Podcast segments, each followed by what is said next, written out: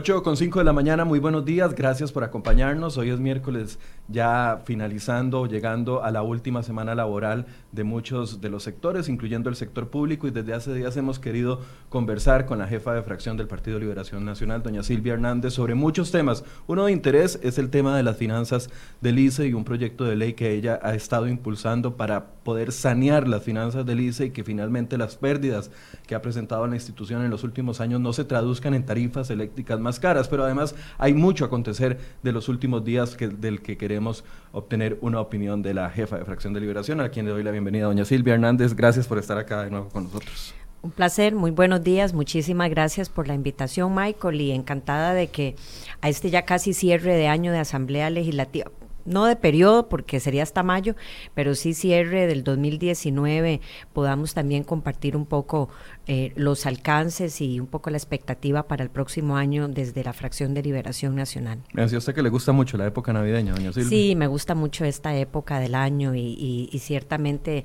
ahora que tengo una hija de cinco años hay mucho más anhelo en, en compartir esta época y la ilusión que tienen pues los chicos a esa edad y, generar todavía esa magia y esa duda de, de quién le trae los regalos y quién no. Pero bueno, a mí en lo personal me ha, me ha, gustado toda la vida. Y es una época también con la que uno comienza a reflexionar en lo que logró y lo que le quedó pendiente del año.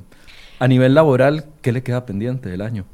Bueno, yo creo que a nivel laboral, como fracción, de forma general, hemos venido construyendo una, una secuencia temática, yo diría, en grandes áreas eh, logramos avanzar con una reforma integral a la ley de contratación administrativa que esperamos más adelante traer hasta un programa sobre eso porque es, una reforma bastante amplia, que todavía le toca camino por recorrer y hay muchas cosas que, que, ajustar en la marcha, pero es un ejemplo del tipo de temas que estamos discutiendo y proponiendo desde Liberación Nacional.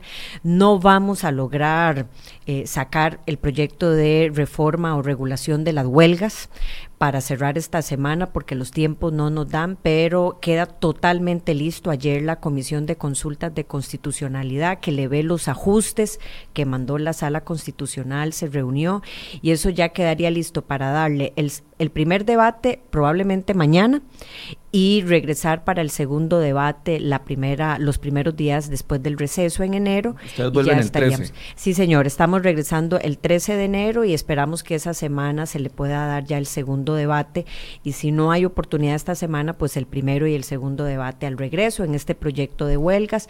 Hemos caminado muchísimo en una materia que a Liberación le interesa y también Michael en algún momento es un es un tema de un gran programa que es el proceso de adhesión a la OCDE. Uh -huh. eh, el país aquí podría tener muchísimas interrogantes sobre el valor o no de afiliarse, si así se le puede decir, a un organismo que lo que busca es el cumplimiento de buenas prácticas. Buenas prácticas, y aquí hago una salvedad, en 22 temas al menos. Porque hay también una idea de que son buenas prácticas de qué?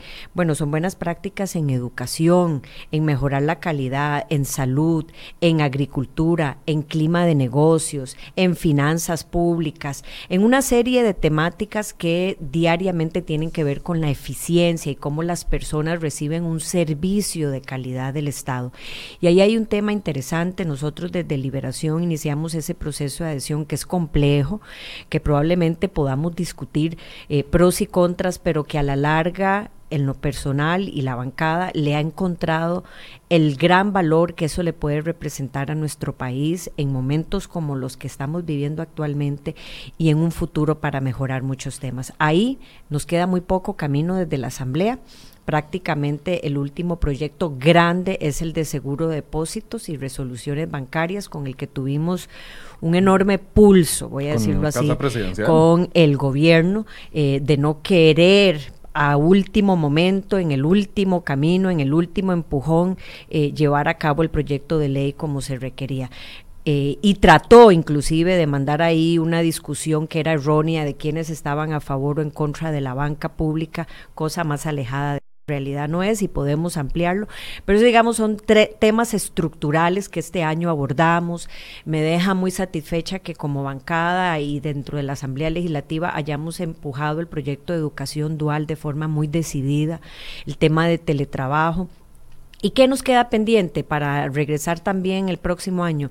Hay una discusión sobre tasas de interés que se está dando en la Asamblea. Eh, ligada a eh, una discusión sobre usura. ¿Qué significa eso? Si le ponemos un tope a, las tasas de interés y a partir de ello sería penalizado si se cobra más de ese tipo de interés. ¿Para qué? Para tarjetas de crédito y para créditos en general. Esa es una discusión que queda pendiente, no ha cerrado en la comisión donde está.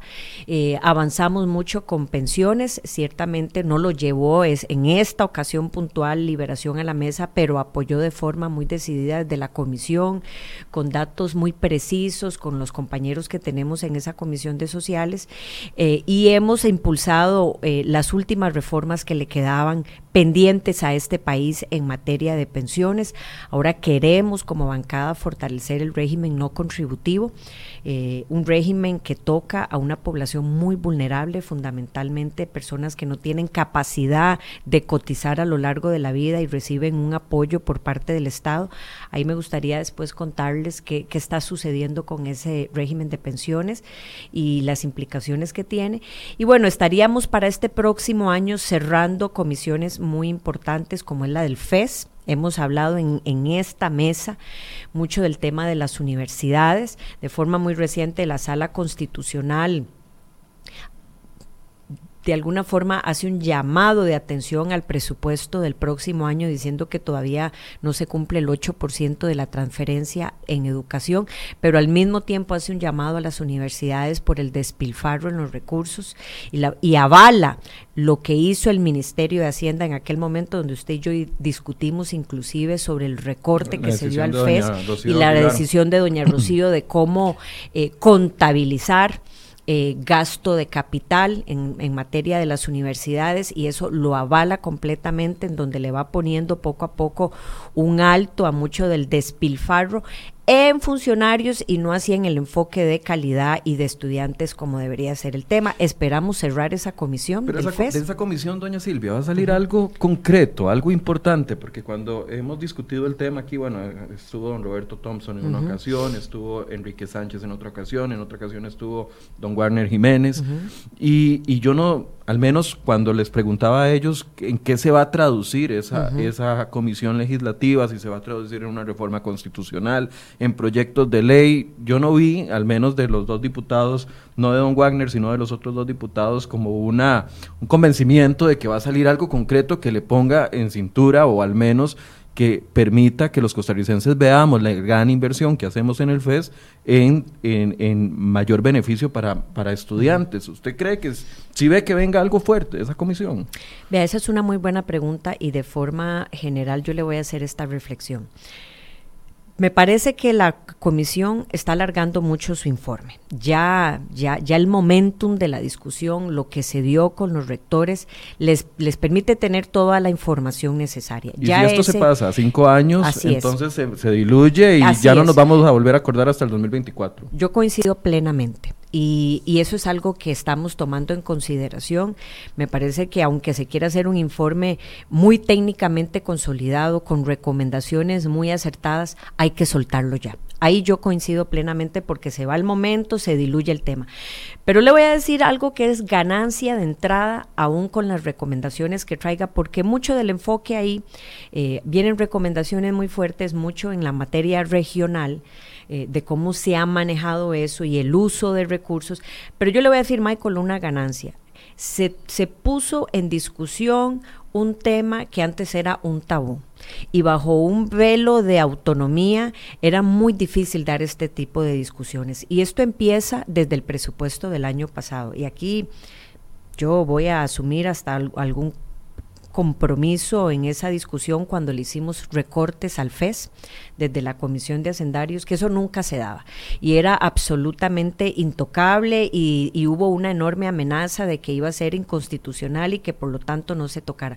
Pero si el gobierno no le echaba mano, no, no entraba una discusión de este tipo, simple y sencillamente mucho de lo que se ha evidenciado del comportamiento, del manejo de muchos rectores, inclusive en este tema, hubiese quedado diluido o escondido, porque era inaceptable en otros momentos tener una discusión de este tipo. Yo creo que ahí la ciudadanía ganó. Ganó porque porque se abrió a la discusión y a la luz pública temas como que no hay sostenibilidad con los recursos, aun cuando se transfiriera de forma permanente el FES, y lo hemos hablado usted y yo en otros momentos, ya el dinero no le alcanza. La plata a las universidades en un periodo de tiempo muy reducido, aún con la partida del FES íntegra y completa, se va a diluir completamente en salarios y ya ni siquiera va a alcanzar en salarios.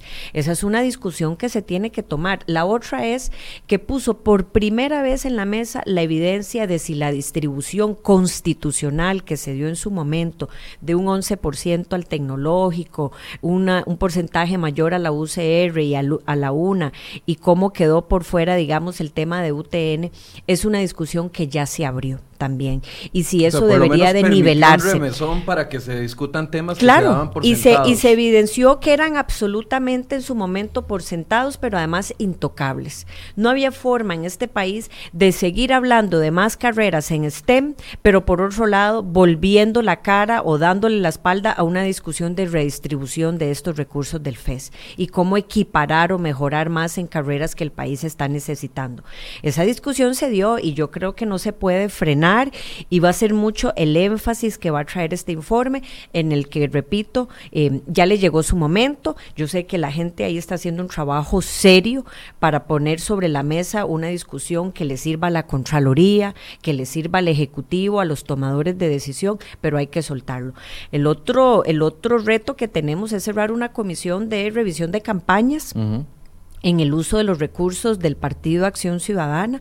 Eso también ya debe de ir concluyendo.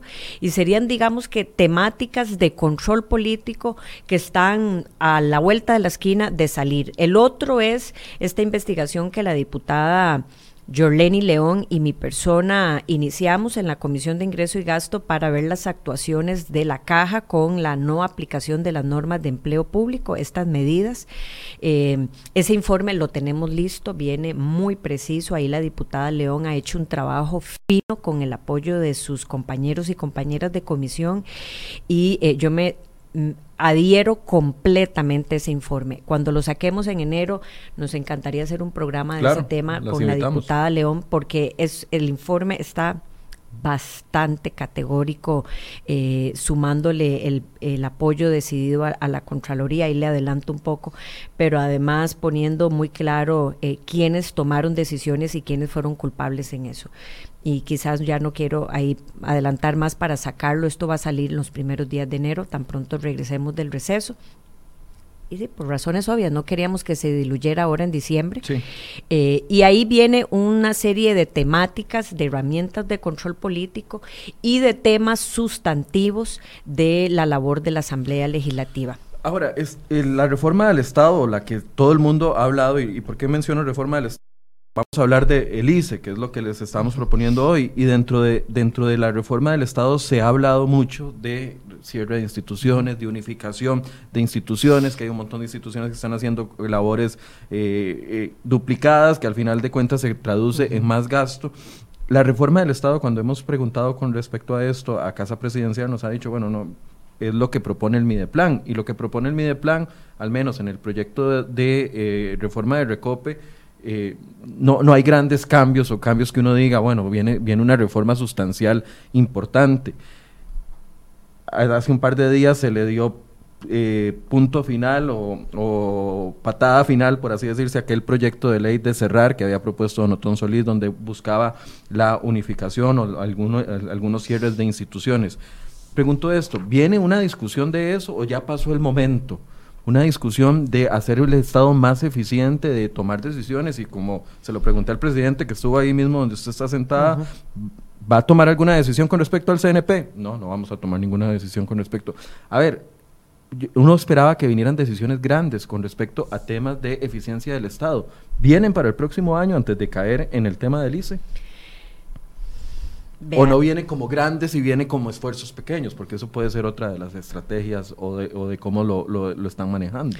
A mí me gustaría poder responderle esa pregunta con dos enfoques, porque es un gran tema.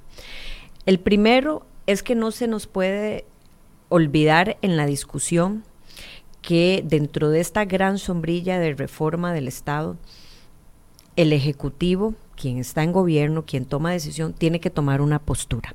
Y esa postura, como usted bien señala, tiene que ser muy clara.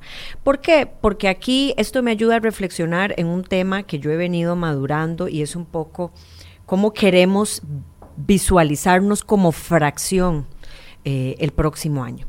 Y Liberación tiene claro que quiere y va a seguir aún con las críticas, las molestias y lo que haga un sector interno y fuera, inclusive de las propias filas nuestras, va a seguir apoyando a este país en los temas gruesos, serios y eh, lo que esté en mis manos, yo voy a tratar de que como bancada sigamos apoyando en esa gran construcción de temas de largo plazo y también de necesidades de lo inmediato. Pero eso no nos puede quitar sobre la discusión cómo va a ser nuestra relación en, en mucho del manejo desde, desde lo que se conoce como una oposición.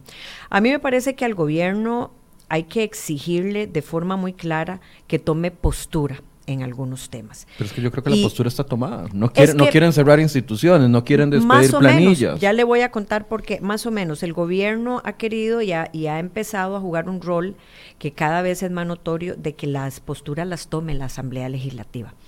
no, no apechuga, por así decirlo, con un tema, sino que eh, lo deja en manos de la Asamblea Legislativa y que sean las fracciones quienes maten o no un tema le pongo un ejemplo muy sencillo que vamos a estar hablando y, lo voy a poner porque el otro día lo hablaba con don Carlos Avendaño y él lo sabe. El tema del ROP.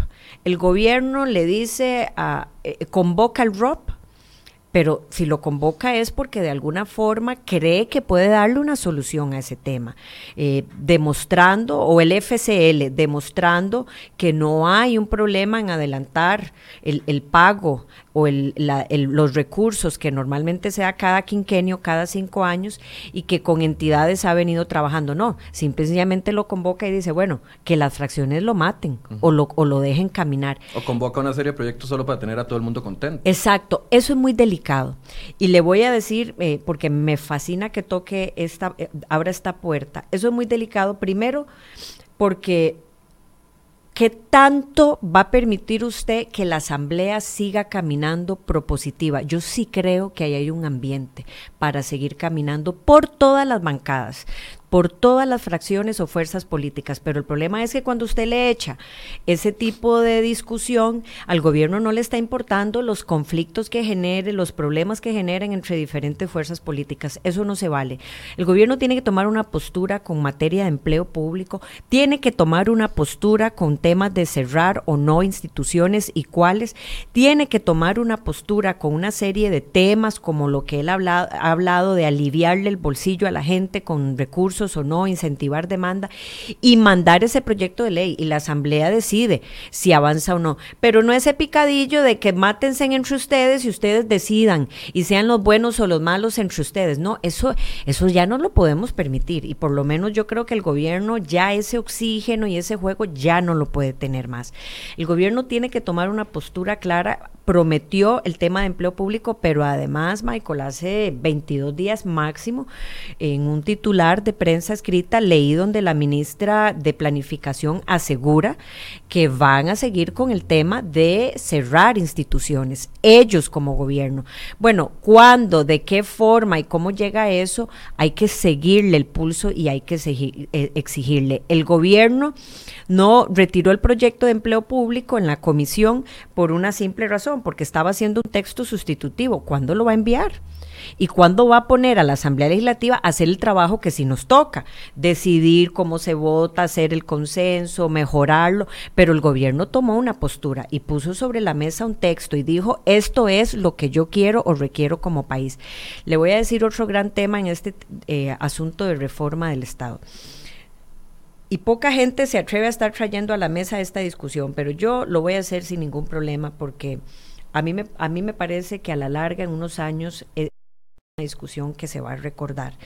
Nosotros hicimos una, una reforma fiscal, yo no estoy diciendo que, que, la gente se siente o no orgullosa de eso, sino que había claridad del problema país en el que estaba.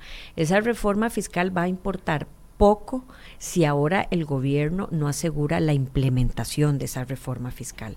El gran trabajo no es, aun cuando es muy importante, aprobar una reforma, el gran trabajo es que no se salgan de la aplicación de esa reforma.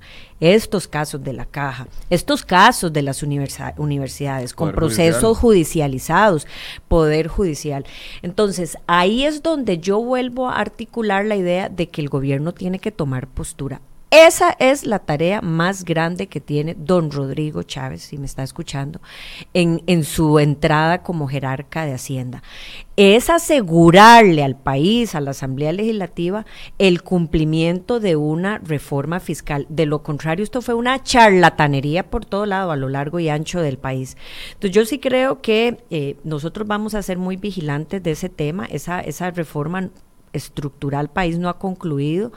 Eh, don Rodrigo tiene que demostrarle a los costarricenses que puso en cintura a mucha gente y que va a hacer que los grandes cumplan y no solamente al que le puede cobrar el recibo de luz o al que le puede cobrar el recibo de agua, aun cuando desde la asamblea exoneramos umbrales ahí en temas de agua, luz y alquileres pero más allá de eso, es que a la gente que le están tocando el bolsillo porque se lo pueden contraer o, rebajar directamente del salario, a los otros no. Ese es el gran tema que queda sobre la mesa y desde la Asamblea Legislativa debemos ser muy vigilantes de no empezar con este montón de reformas en donde exonero a uno, exonero a otro, le quito por aquí, le quito por allá, porque ese es el reto número uno que tendríamos en esta gran reforma de Estado. Claro, don Rodrigo cuando vino la semana tras anterior decía, bueno, vamos a invertir y anunció, de hecho, vamos a hacer una, estamos eh, negociando ya los fondos con el, el BESI para hacer una inversión para la modernización del sistema de cobro de impuestos, así vamos a luchar contra la evasión, etcétera, etcétera. La prueba de que aplique la regla fiscal será en el próximo presupuesto, vamos a ver, porque será él, él el encargado. Claro, claro, pero además qué, qué tipo de discurso y qué tipo de luchas va a querer dar, porque yo por lo menos aquí lo voy a decir y lo seguiré diciendo, doña Rocío no se fue por lo que dijo que se fue. Eh, claramente le zafaron la tabla en una serie de temas y eso es lo que hace que eh, eh, el próximo jerarca de Hacienda haga sus propias luchas en algo que, que era necesario y que tenemos que caminar sobre eso. Y nosotros desde la Asamblea Legislativa también la responsabilidad de no empezar aquí con el recorte de un montón de exenciones o exoneraciones de leyes. Pero yo creo que lo hemos articulado. La ley de contratación administrativa viene a, tratar de cerrar portillos. Este tema de OCDE muy rápidamente va a ir obligando a quien sea que esté en gobierno un tema de buenas prácticas en, en, este montón de temas, desde cómo mejorar en educación, calidad, cómo mejorar en finanzas públicas. Entonces, a la larga, nos vamos a ir amparando en una sombrilla de eficiencia y de buenas prácticas que es imposible diluir o o alejarse de ella. Es decir, el Estado se está reformando de una u otra forma. El Estado tiene que ir caminando y dependerá de quienes estén en gobierno cuánto quieran postergar o no discusiones que ya son ya son naturales de dar, ya van a ser imposibles, como la del CNP. Eh, y ahí vamos a ir entrando en esta discusión que hoy nos llama. Le hago una introducción.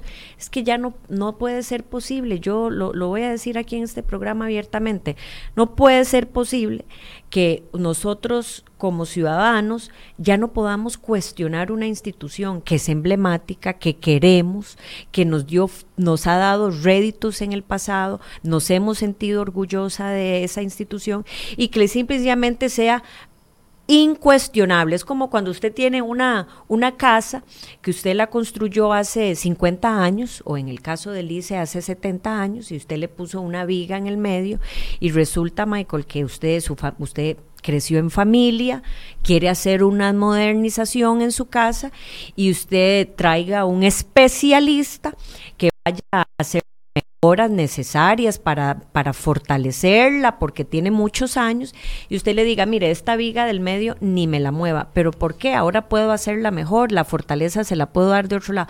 Ah, no, es que yo tengo 40 años de verla ahí y usted no me la mueve. Bueno, eso es lo que nos está pasando a veces como ciudadanía, que renunciamos a la idea de tener discusiones porque si no las satanizamos o entran algunos actores a idealizar,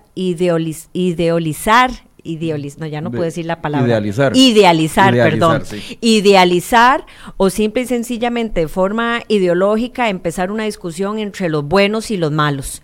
Y eso no se vale. Los que quieren privatizar o no quieren privatizar. Ese, esas, esas cortinas de humo que muchas personas han querido hacer cuando se quiere hablar de Recope, cuando se quiere hablar de Habdeba, cuando se quiere hablar del ICE o de la misma caja, porque yo, no hay nadie en este país que no se sienta orgulloso de la seguridad social. Es emulada por muchos países de primer mundo, pero eso no quita que usted tenga que señalar cosas que hay que mejorar después de una cantidad de años. Cuando uno ve las pérdidas del ICE, ya que estamos entrando en eso, y uno ve eh, el histórico de 2014, menos 106.376 millones, una mejora eh, eh, en el 2015, pero que ya en el 2017 perdimos 51 mil millones y 252 mil eh, millones en el 2018. O sea, no hay negocio. Si fuera un negocio privado, eso ya estaría recontraquebrado. Y le voy a sumar otra cosa. Las pérdidas, que es, es un tema muy sensible, y además su estructura de deudas. ¿Cuánto debe hoy el ICE? De y cómo adquirió esas deudas. Y ahí me gustaría ir entrando en materia para entender por qué esa discusión que muchas veces cuando alguien se siente acorralado, quiere levantar este velo de, ah, ahí vienen los neoliberales o los liberales. Leía un postecito ahí el otro día de un grupo del ICE que hizo un foro. Ahí vienen los liberales o los que quieren privatizar el ICE. Yo sinceramente creo que ya esa discusión llegó no solo en ICE, en otras, en una serie de empresas, e instituciones públicas y entidades del Estado, y ya vamos a entrar en materia directamente con el ICE, pero ya esa, esa sensación de los buenos y malos, ya la gente no se, no se come ese cuento. Pero es que además, doña Silvia, yo no sé si usted coincide, en, la situación económica en, las que está, en la que estamos, los costarricenses somos los principales accionistas de todas las instituciones del país. Y si hay instituciones que nos están dejando pérdidas, que nos están encareciendo los servicios, que nos están dando malos servicios, que no, que no están a la altura y que además despilfarran, yo creo que todos los ciudadanos estamos en el pleno derecho de decir, hey, ¿qué está pasando ahí? A ver, dejemos esos secretismos y, y, ventilemos el asunto, porque si ustedes no nos funcionan, o sea, no podemos seguir, véalo, lo sensible que son las tarifas. Yo no sé cuánto le llegó a usted el último recibo de luz, pero a mí los, cada vez que llega el recibo de luz son dos días de depresión, ¿verdad? Por, por, por mes ya yo estoy psicológicamente preparado cuando llega el recibo de luz.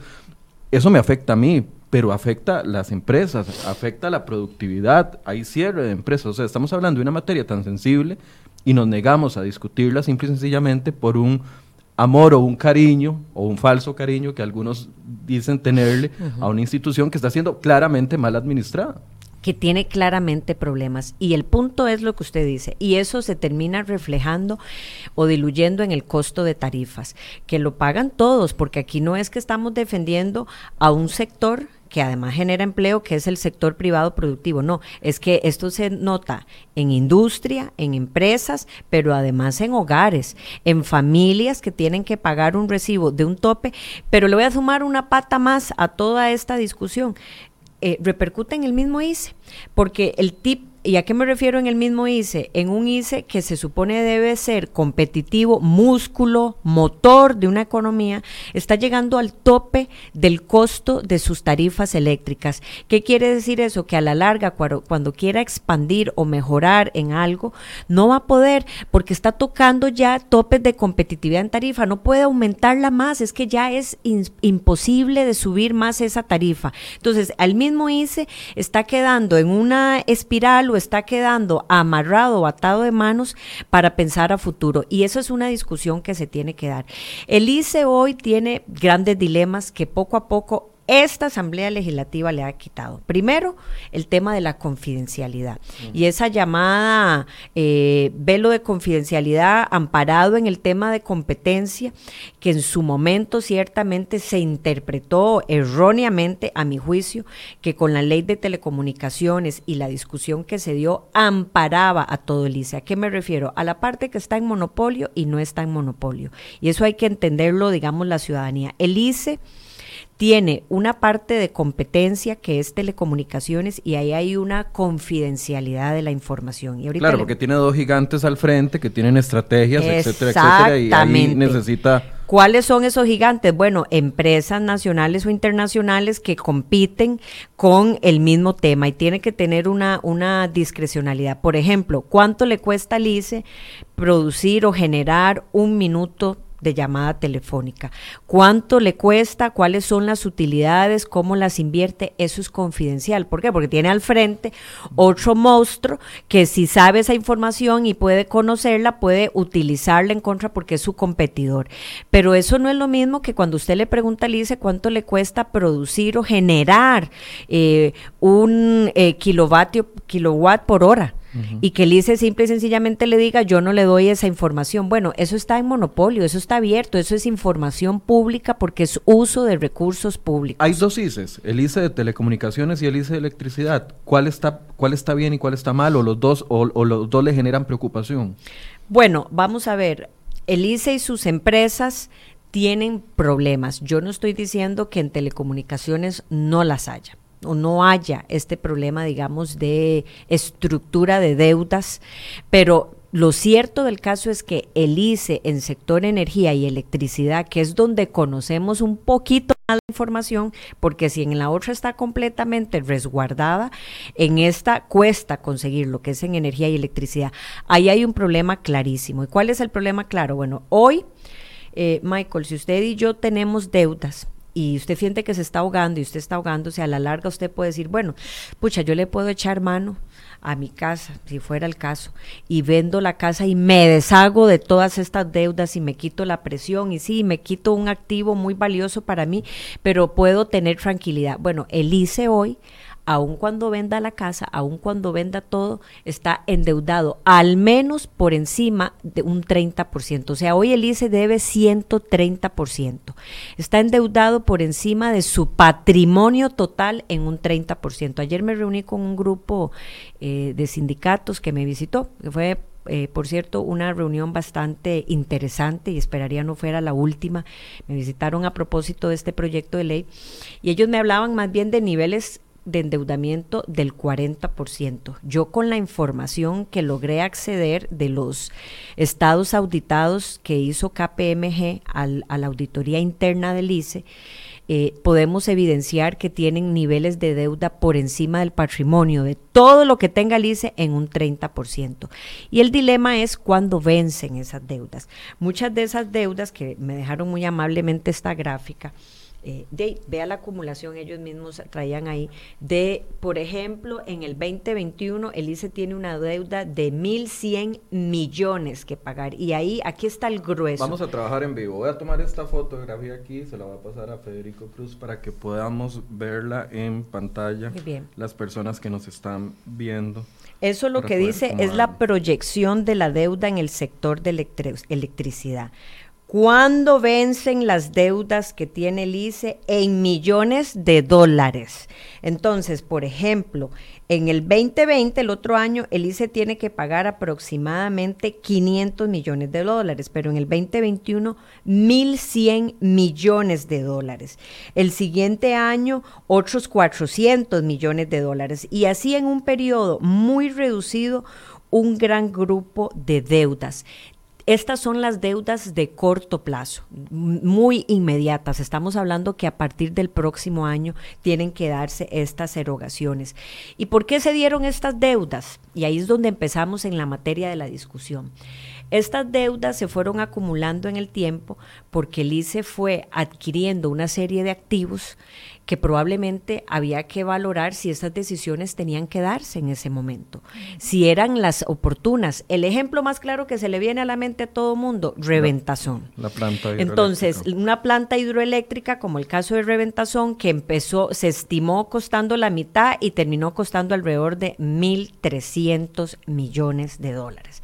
Ese, esa, esa planta o esa, ese activo, esa construcción de esa hidroeléctrica, hoy genera eh, que produzcamos más energía de la que estamos demandando. Bueno, era el momento para tomar esa decisión del, en el ICE. ¿Por qué se da esa decisión?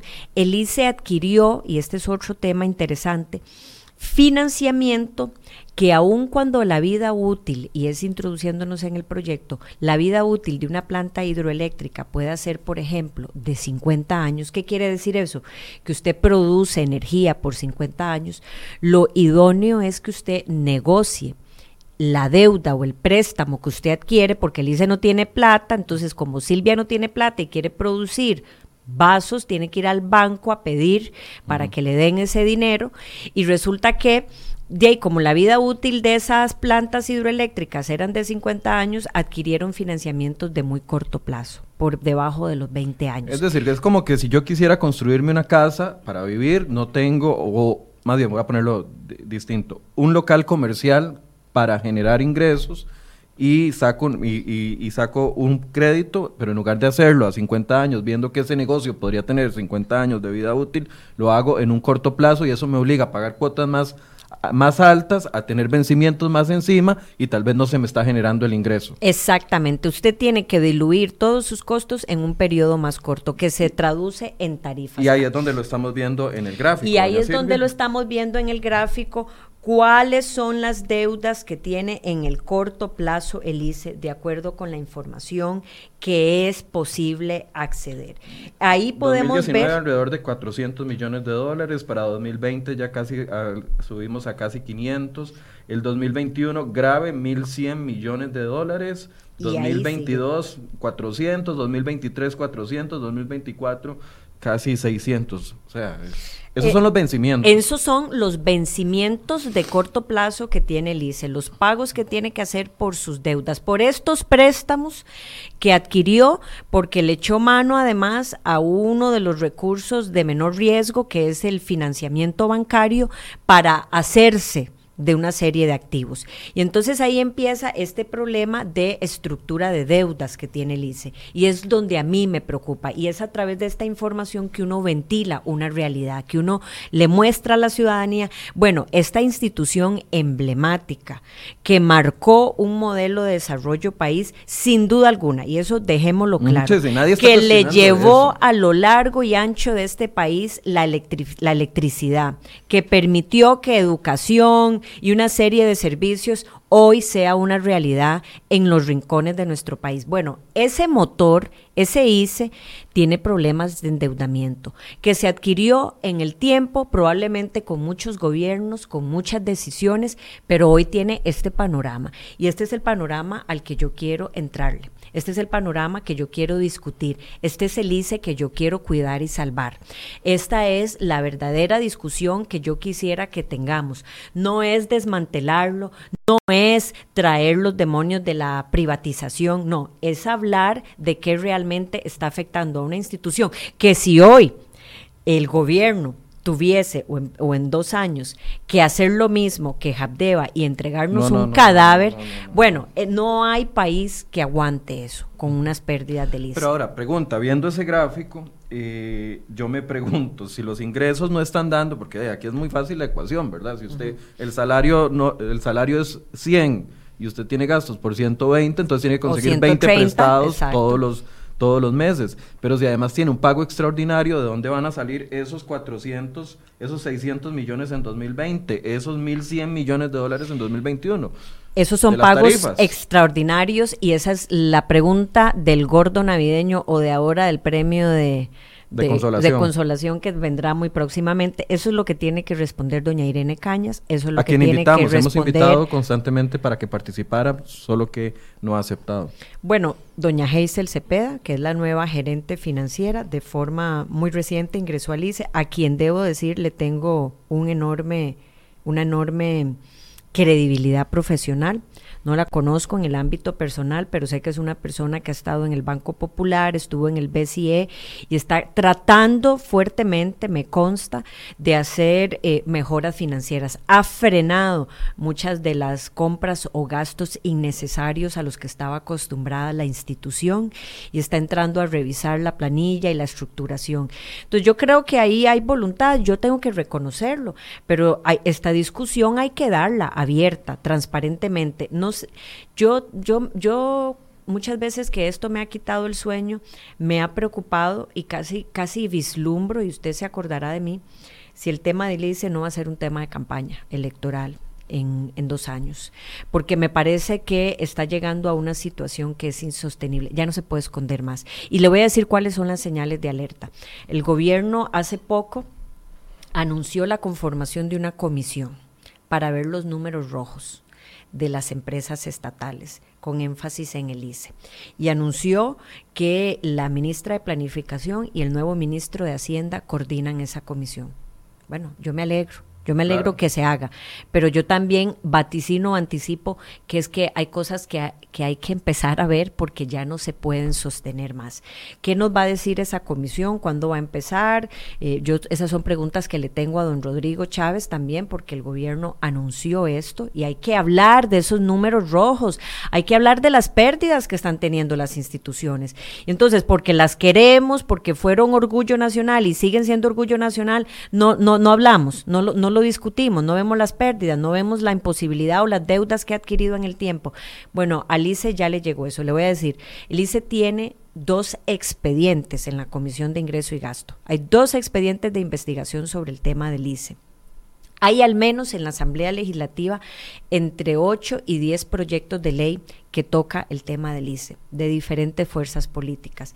En el caso de Liberación, este es el que hay sobre la mesa en este momento. El anterior lo presentó mi colega, mi compañera Ana Lucía Delgado, que era para abrir estados financieros. Perdón. Y ahí vamos. El que usted está proponiendo es para reestructurar esta gran deuda que tiene el ICE. El mío es un traerle un paquete de instrumentos financieros enfocado en su estructura de deudas pasivos, es mejorar el tema financiero.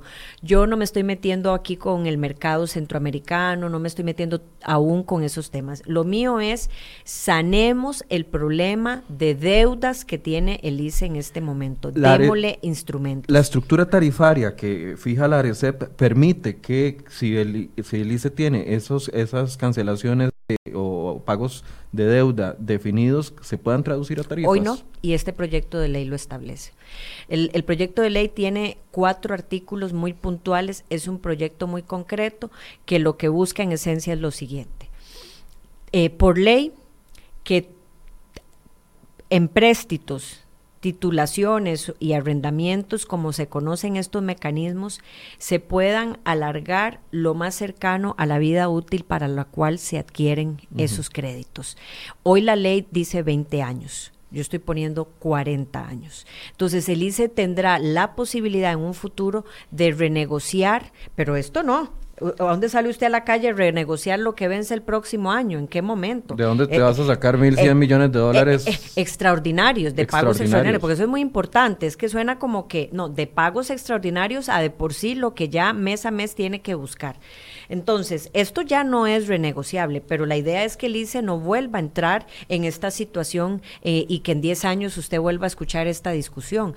Entonces, lo que busca es abrirle la posibilidad de que todos los financiamientos se puedan expandir o diluir a lo más cercano de la vida útil para lo cual se adquiere ese financiamiento, que normalmente son activos, si estamos hablando de energía y electricidad, que van asociados a una vida útil de 40, 50 años por el tipo de activos que adquiere el ICE. En este caso estoy hablando de una hidroeléctrica, obviamente, por ejemplo. Lo otro es la venta de activos. Y sí, aquí es donde a la gente ya le dolió horriblemente y, odió el proyecto, probablemente. Pero a mí me gustaría aclarar eso también para quienes nos escuchan. Hoy, si el ICE quiere vender un activo, el que sea, llamémosle tóxicos, inactivos, bienes demoniales, lo que el, el ICE demoniales quiera usar, ¿cuál es la realidad que tiene? Bueno, tiene que llevar una ley especial cada vez a la Asamblea Legislativa. Eso es, eso es lo que se establece hoy. Yo lo que estoy diciendo es que el ICE, si quiere vender activos, puede eh, tomar su acuerdo en junta directiva ratificado en Consejo de Gobierno sin necesidad de una ley especial en la Asamblea Legislativa para darle oxígeno, excepto cuando se trate de RAXA y Compañía Nacional de Fuerza y Luz. Eso requerirá una ley especial. ¿Por qué? Usted me dirá, bueno, porque hoy, aun cuando estas empresas eh, tengan discusiones que dar en temas de cómo están sus finanzas, yo reconozco que son un motor de trabajo del ICE. Y, mi intención no es debilitar a la institución, es darle oxígeno. Entonces, le voy a poner ejemplos de qué puede vender el ICE. El ICE tiene solo en propiedades, terrenos, 1.350 que ha adquirido en el tiempo bajo la sombrilla de descarbonizar, de mejorar temas ambientales, reforestación, pero otras simple y sencillamente las ha adquirido. Bueno, eh, el tema de cablevisión. Cablevisión era un ejemplo idóneo de una venta de activo tóxico de la institución que simple y sencillamente el ICE decidió no hacerlo, decidió absorber las pérdidas y con ello la historia de decisiones detrás de Cablevisión. Hoy no sabemos por qué el ICE se llenó de pérdidas con Cablevisión. Hoy no sabemos las malas decisiones que se dieron con Cablevisión, qué sucedió, por qué pagué 100 por cablevisión, por poner un ejemplo, y me costó 20 al final, o 10 o 5. Bueno, esa historia de pérdidas se absorbió cuando el ICE absorbió cablevisión. Eso no debió ser así. Y simple y sencillamente nos quedamos cruzados, le, le endosamos y permitimos que se absorbieran esas pérdidas y probablemente las malas decisiones que hubo detrás de eso, sin que se ventilara de ningún tipo. Entonces, ese tipo de activos, ese tipo de decisiones es lo que la institución puede deshacerse de, de ellos y tratar de oxigenar pero no debilitarla. Yo no estoy buscando eso. Y lo último es que cualquier cosa que mejore eh, Alice se tenga que reflejar en las tarifas, en la metodología del ARECEP. Y, el, y aquí el ARECEP tendrá que hacer un cambio, y ahí explico de qué forma, para que esto se traduzca a la larga en tarifas. Si yo refinancio mis deudas, si yo tiro a largo plazo, si además hago venta de activos, eso tiene que ir a la tarifa no es para otra cosa. Y entonces esa es, digamos, el círculo en ese momento. Eh, Ahora, muchos dicen cuando hablamos de saneamiento de finanzas y muchas de las personas que nos están viendo lo han comentado, bueno, que eliminen los salarios altos. Yo estoy de acuerdo con eso, pero es que aquí es un problema súper mayor que eso. O sea, no, no, no, se, no se sana las finanzas del ICE con una reestructuración salarial, ¿o sí? Le voy a dar un dato de lo que puedo acceder, porque me gustaría que hablemos un tema de la confidencialidad. La planilla del ICE hoy representa más o menos un 19% de sus gastos. No es menor, pero no es lo que está ahogando al ICE. Yo no estoy diciendo que sea menor, pero es también poner en perspectiva ¿Qué es entonces lo que está, pasando ahí adentro? ¿A dónde está el problema? Entonces, aquí hay eh, una discusión que que también le dice a la ciudadanía, bueno, sí, es una planilla cara porque son ingenieros formados que probablemente el ICE adquirió en su momento para hacer hidroeléctricas como reventazón y que simple y sencillamente dejó después ahí. Y que hoy, al ser una planilla muy costosa, muy cara, de buenos profesionales, porque tampoco voy a negar eso, de usted los tiene que tener activos. Entonces, probablemente el ICE fue cayendo en un círculo vicioso de qué pongo a hacer esta gente. Y entonces tengo que estar haciendo plantas hidroeléctricas y plantas hidroeléctricas, pero eso tampoco le conviene al país. ¿A qué quiero llegar? Yo todavía estoy convencida de que el problema del ICE no es necesariamente su planilla, pero también estoy convencida de que estas empresas, si llegara a esa discusión, no son agencias de empleo no son agencias de empleo. Y es que a veces queremos llevar la discusión por ahí. Mire, es que cómo que me va a quitar gente de Habdeba, cómo que me va a quitar gente del ICE. Es que estas instituciones no se crearon para volverse agencias de empleo, se crearon para generar eficiencia, para que usted tenga una tarifa eléctrica competitiva, razonable, para que usted tenga electricidad. Ese es el fin del ICE, su eficiencia, y, y que lo ha cumplido y que en este momento tiene problemas problemas para seguir en, ese, en esa situación. Entonces se está llenando de grasa, se está llenando de una grasa que probablemente sea muy dañina para la salud de una institución. Pero esa, esa discusión hay que darla así, abierta, claramente, sin, sin tanta... Eh, que no es ni peyorativo, ni es insultante, ni es entrar en un dilema. Es que simple y sencillamente a veces queremos evitar y decir, ay, bueno, no, ¿cómo usted va a remover de ahí dos, tres, cinco, diez, quince personas? Qué barbaridad. No, no, perdón, ese no es el fin de esa institución. Y quien me venga a cuestionar por eso, entonces más bien está defendiendo incorrectamente lo que dice defiende de una institución. Y eso sí, yo no estoy dispuesta a permitirlo, por lo menos en la discusión que yo pienso dar con este tema. La apertura del mercado eléctrico está sobre la mesa? Yo creo que, bueno, eso yo no lo presento, hay otros proyectos de, ley, está fuera, de, este proyecto. Yo creo que a mi juicio, Alice le quedan otros dos temas que yo también quiero abordar. Y, y, probablemente la apertura sea una discusión que se tenga que dar, pero a mi juicio lo más importante es, primero, cómo garantizar que aunque esto se frene y se mejore el tema de, la, de, la, de sus deudas, ¿cómo garantizar que no vuelva a pasar? Y ahí hay un dilema. Es el propio ICE el que debe tomar sus las decisiones de qué le conviene al país cuándo se hace una represa, si es la más costosa, si es el momento, porque el ICE ha venido tomando sus decisiones propias. Yo no estoy diciendo ni malas ni buenas, pero decisiones propias. ¿Es el actor que lo tiene que hacer o debería de existir una forma de decidir la estrategia de esa entidad de otro lado? Y luego, ahí sí, respondiendo un poco su pregunta, al ICE hay que ayudarlo con su expansión, porque hoy produce más energía de lo que demandamos como país y esa es la realidad. Hoy el ICE, con lo que ha adquirido, y eso que se frenó de produce más energía que la que demanda el país. Entonces, a la larga hay que consolidarle un mayor mercado al ICE para generar su demanda, aumentar su demanda.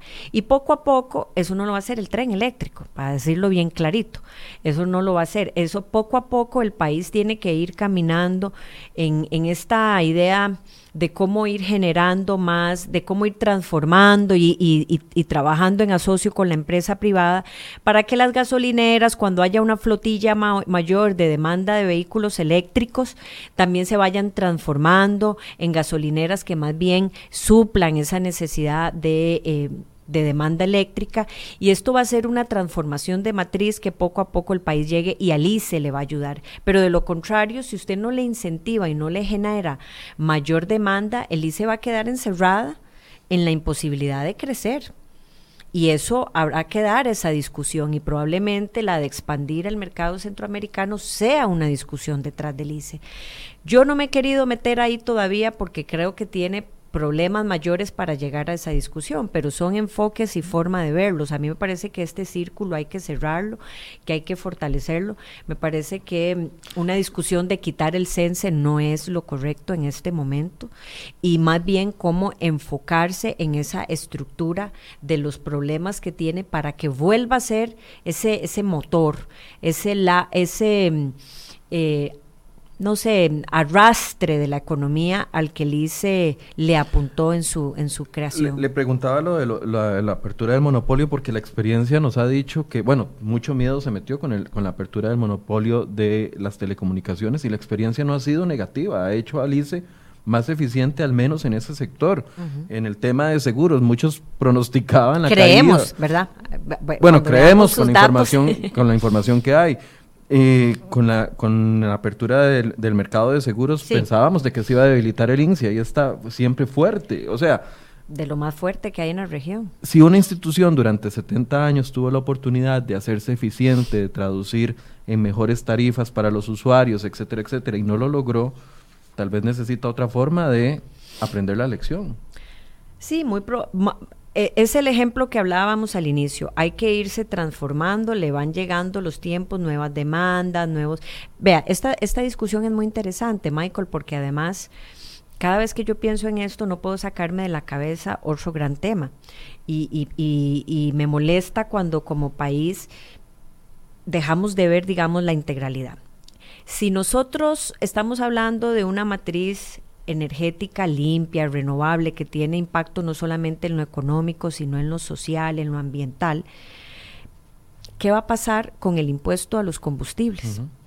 Eh, de lo cual el país depende enormemente y tiene completamente organizado con transferencias específicas el uso de ese impuesto. Bueno, si nosotros vamos a ir transformándonos como es lo que apunta y son los discursos y es lo que hemos ido caminando, bueno, a la larga este impuesto cada vez va a ser menos fuerte, menos fuerte y hay que irle buscando un alternativo. Yo no estoy diciendo que un nuevo impuesto, no. Lo que estoy diciendo es que esa discusión va a implicar que entonces usted ya no tenga una entrada de uno de los impuestos más eficientes que hay. ¿Por qué? Porque usted no puede eludir el impuesto, de, los porque, de los combustibles porque es muy fácil de, darle trazabilidad, de, de, recolectar y esa será una discusión integral que a este país y la gente me dirá, ah, ya está hablando de impuestos. No, de ese impuesto se pagan muchos programas sociales en este país. Entonces, a eso me refiero cuando hablamos de pagar, eh, de, de tener una discusión integral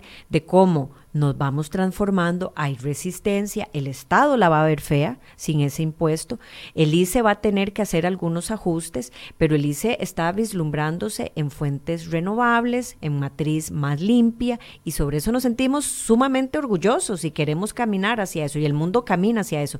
Pero entonces, como no debe haber resistencia en un lado a irse transformando al cabo de los años, en este caso 70 años, bueno, al Estado también le va a ir tocando una discusión de cómo adquirir recursos en uno de los temas que hoy, que hoy goza y es el impuesto a los combustibles.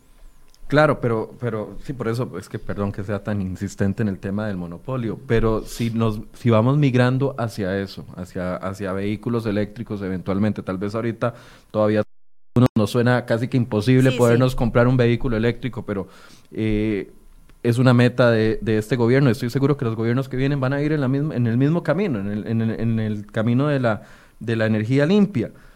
Y tenemos un ICE que puede ser el principal proveedor de esa necesidad que vamos a tener en el futuro, pero un ICE desordenado, un ICE que no tiene competencia, que puede seguir haciendo lo que le da la gana a nivel secreto y a nosotros nada más pagamos la factura a través de la tarifa, o sea, se necesita una reforma integral, más allá de este proyecto que me parece que es un proyecto que, que, va encaminado hacia, hacia una solución específica de un problema tan específico como es la deuda. Sí, yo creo que el ICE necesita eso, sin duda alguna.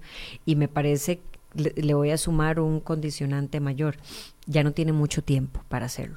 Entonces, eh, este gobierno ya no puede hacerse la vista gorda, porque me parece que tiene una papa caliente muy grande en la mano que ya no le dio tiempo de diluirlo para, diluirlo para después. Y esa discusión ya le llegó, por eso me parece a mí conforman esta comisión para empezar a tener elementos, para ir ventilando un poco la información, pero además ya es insostenible con este proyecto de ley que el gobierno, la Asamblea Legislativa aprobó, en donde se abre eh, los estados financieros de lo que no está en competencia, el de la parte monopólica, el de la compañera Ana Lucía Delgado. Eso significa que toda la parte de energía y electricidad va a quedar totalmente evidenciado. Y no como el ICE estaba acostumbrado a hacerlo. ¿De qué forma? Eh, consolidado, mezclo papas y chayotes y ahí le mando un estado financiero consolidado que trae telecomunicaciones, que trae el ICE y sus empresas y entonces usted a la larga no termina sabiendo quién está mal, porque uno, lo bueno de uno tapa al otro y lo malo de uno ayuda a, lo bueno del otro, entonces eso ya no va a poder ser de esa forma. Eh, lo otro es que Alice le llegó una discusión. Vamos a ver, este país tiene varias características por las cuales usted puede sujetarse a la confidencialidad y eso ya está establecido, inclusive de forma normativa. Lo primero es cuando estemos hablando de un secreto de Estado. Y no porque usted y yo nos inventamos que eso es secreto de Estado. eso, tiene que estar en un decreto, no es que un ministro dice, yo creo que eso es secreto de Estado. No, no, eso tiene que estar establecido en un decreto ejecutivo. Lo otro es eh, cuando haya peligro de la seguridad social de un país, que usted mm, revele que todos los gases lacrimógenos que tiene el Ministerio de Seguridad están vencidos, o, o que sepa cuántas armas tiene el Ministerio de Seguridad. Ese tipo de datos o de información es confidencial. Lo tercero es cuando ponga en riesgo la salud pública. Eh, si usted está haciendo una investigación y eso puede tener un carácter masivo, digamos, de infección, bueno, eso tampoco. Y lo cuarto es cuando usted esté en negociaciones en proceso, por ejemplo, en materia internacional, que usted se quiera salir de reconocer un país y esté, esto es un ejemplo meramente, ¿verdad? Mm. Pero que entonces usted... No, hay gases, lacrimógenos vencidos, ¿verdad? No, y no hay gases lacrimógenos vencidos tampoco. Eso es importante. Pero eh, este ejemplo de que si usted está teniendo discusiones de la Cancillería con otro país o en la propia Cancillería de no reconocer o, o, como se dio con el Estado de Israel, de más bien reconocer, mientras esa discusión esté en proceso, eso es secreto. Y lo, lo quinto es competencia todo lo que esté en competencia. Pero lo que esté en monopolio no tiene nada que ver con esa discusión. Y, estas, y en competencia tiene excepciones. Entonces, esos son los elementos por los cuales usted puede resguardar la confidencialidad. Y aquí nos ha encantado meter en la cobija a todo el ICE y sus empresas diciendo que es que tiene el velo de confidencialidad y ni siquiera a la Contraloría le quiere pasar la información. Y cuando la Contraloría ha dado recomendaciones, están judicializados esas recomendaciones recomendaciones y esos procesos para no acatarlos. Entonces, nosotros aprobamos, en los primeros préstamos que aprobó la Asamblea Legislativa fue uno del BID, en donde tuvimos que obligar al ICE, que era un préstamo del BID para el ICE, y que pasa por refrendo de la Contraloría, tuvimos que obligar en ese préstamo meter las normas NIF, que son parámetros de medidas financieras, porque si no el ICE simple y sencillamente no lo iba a hacer. Y tuvimos que obligarlo y condicionarlo a través de un empréstito para que ahí llegara algo que era una promesa del ICE hace mucho tiempo.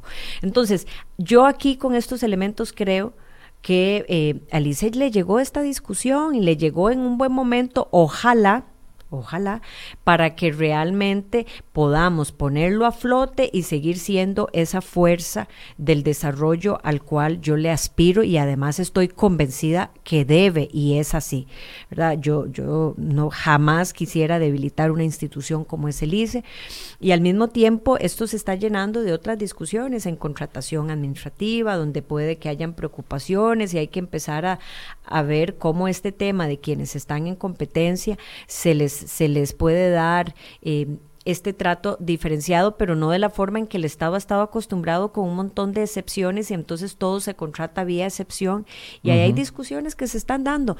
Yo debo reconocer que esta Asamblea Legislativa le ha querido entrar a los temas más fuertes y complejos y hay un montón de gente en la bancada de Liberación Nacional dispuesta a entrar y hacer por todas las comisiones eh, discusiones que en otro momento fueron relegadas, pero que además hoy son muy fuertes, son decisiones y discusiones muy fuertes y esa es una forma también de hacer control político y de darle a la ciudadanía eh, respuesta y resultados en temas que dormían el sueño de los justos. Tal vez eh, llegó la hora también de empezar a ver las empresas del Estado como lo que son, empresas, y a las empresas hay que exigirles resultados. Ningún empresario mantiene una empresa con cuatro, cinco, seis, siete años de pérdidas y deudas que, que a, pronto a vencer que no están generando. Jamás se toman decisiones, pero además también se van empresas. El ejemplo más reciente fue Vicesa el, el, costo de la tarifa era 46% más alta que en Guatemala, porque era el ejemplo de, de, esta empresa en particular. Y aquí cualquiera que nos escucha dice, ah, es que se trata de subsidiar empresas. No, no, no, no, no esa no. es la discusión. Es que simple y sencillamente, si sus costos de producción se pueden diluir en energía en otro lado, lo van a ir a hacer. Entonces, ese ejemplo donde se tuvo que despedir a 253 funcionarios, me parece, números más, números menos, era por ahí, si no lo estoy haciendo tan preciso, 250, 253.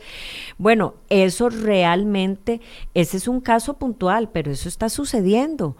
hay que ponerle atención a esta discusión de tarifas, hay que ponerle atención además a esta realidad del ICE y sus finanzas. Sacar la injerencia política de las instituciones grandes sería una, una solución a esto, me explico.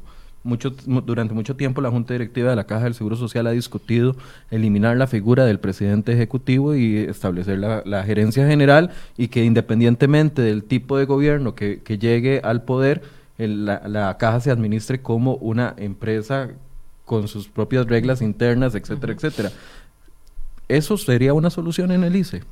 No lo sé. Probablemente sí, probablemente no, pero Porque, a ver, los cuatro años de don Manuel Obregón fueron trágicos para el ICE. Hay que ponerlo así. Luis Guillermo Solís puso a don Manuel Obregón ahí en el ICE y una serie de malas decisiones nos llevan a lo que estamos viviendo hoy. Sí, hay, hay un enorme problema de decisiones que vienen acumuladas, sí, y a ese ejemplo es exactamente claro. Y, y el ICE ha venido sufriendo, de, de forma muy reciente, cinco de sus siete miembros de junta directiva tuvieron que ser removidos por problemas. Entonces, algo está sucediendo ahí. Hay señales de alerta por diferentes formas, pero yo quisiera hacer muy brevemente esta reflexión esto es como cuando hablábamos del voto público y, vea que yo misma me meto en... en, zapatos. vea que no me dio tiempo de preguntarlo porque ya tengo que cerrar, sí, pero... sí, pero lo que quiero decir con eso es lo siguiente. Cuando usted quiere tirar esas discusiones sobre la mesa porque simplemente usted cree que las tiene perdidas y entonces no le importa tomar postura, eso es muy fácil.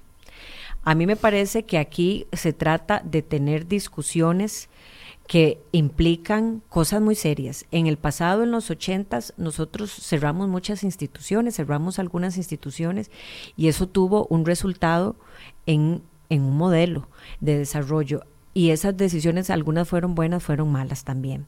Algunas fueron acertadas, otras incorrectas. Entonces, yo por lo menos lo que estoy planteando sobre la mesa es hagamos la discusión, traigamos gente que conoce del tema, hagámonos asesorar, hagámonos escuchar, pero no evitemos tener una discusión nada más porque la pose sería más bonito ponerlo y yo sé que no pasa. Y es el mismo ejemplo del voto público.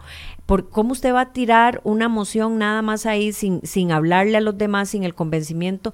Bueno, si usted realmente quiere hacer una, no me quede con las ganas. No se quedó con las ganas, doña Silvia. si usted quiere hacer una transformación y una discusión sobre eso que ha llevado eh, jurisprudencia por muchos años en muchos países y en el nuestro también, bueno, hagámosla seriamente y tengamos la discusión y eso puede salir en que sí o en que no, pero tuvimos la discusión, la ventilamos públicamente, se dio correctamente, pero no es una decisión que usted toma ahí en minutos y entonces ahí viene de nuevo ese velo de los que están a favor y en contra, los demonios y los ángeles. No, no, perdón, eso eso no es serio. Entonces el PAC tiró la discusión porque sabía que la tenía perdida. Ah, yo pienso que sí. Yo pienso que hizo una pose, pienso que...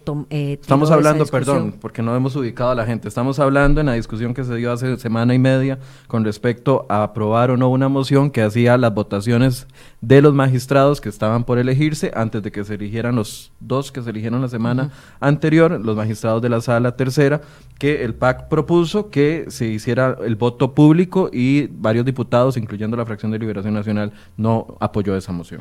Nosotros apoyamos la idea de crear una comisión. Porque a ustedes no les interesa que se den cuenta por quién vota Silvia Hernández para la sala tercera. Vea, vea qué buena pregunta y se la voy a poner muy rápido. Primero, eh, apoyamos la idea de conformar una comisión para que se discuta correctamente ese tema. Y ahí está, se aprobó esa moción que puso sobre la mesa Liberación y ahí ojalá que las diferentes fuerzas políticas manden sus representantes para tener una discusión muy seria.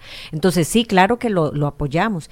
Y luego le voy a responder directamente la pregunta que usted hace. No queremos que se diga por quién votan. Mire, Liberación Nacional hizo un informe de minoría dos, los dos representantes de la Comisión de Nombramientos hizo un informe de minoría que a todas luces usted puede saber abiertamente por quién va a votar liberación. Es que siempre ha sido así.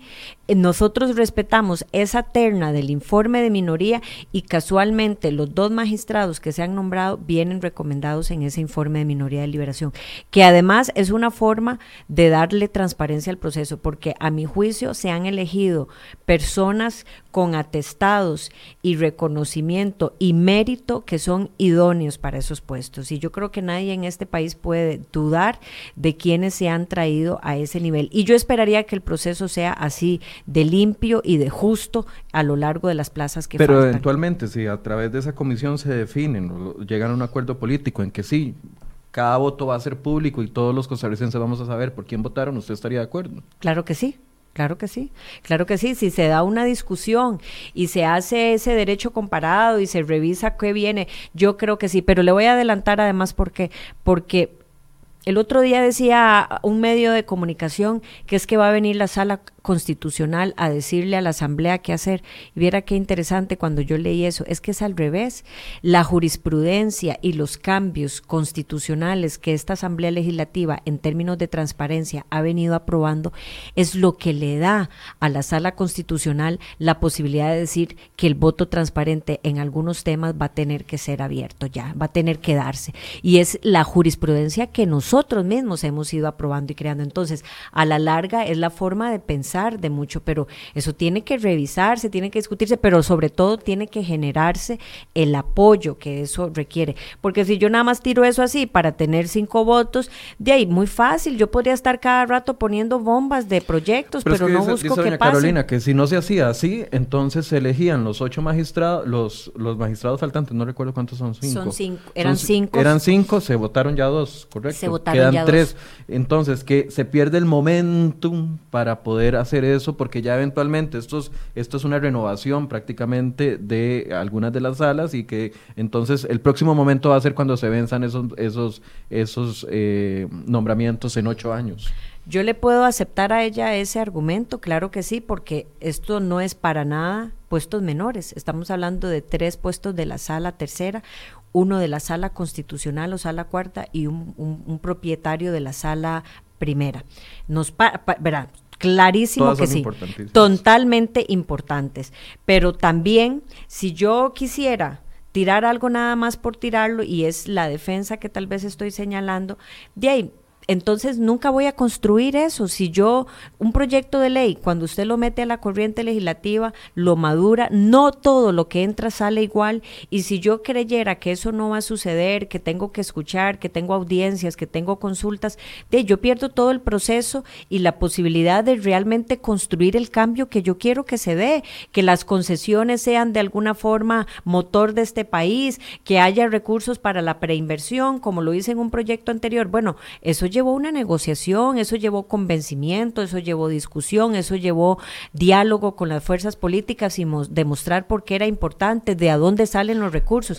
ese convencimiento, ese diálogo y esa discusión, yo no vi esa voluntad de hacerlo. Entonces pedir de la noche a la mañana vía moción, voto público, ya fue una, una movida politiquera del PAC. A mí me parece que a todas luces sabían que no era posible y eh, eso simple y sencillamente de no, no, no genera el cambio, genera un cambio para ellos que salen corriendo a la prensa cuando lo pierden porque sabían que lo iban a perder, pero no genera un cambio en lo que realmente se quiere lograr como país, en esa gran reforma que se quiere dar en un tema que ha sido totalmente sostenido diferente y si se quiere dar esa reforma, hagámoslo bien. Muchas gracias, doña Silvia.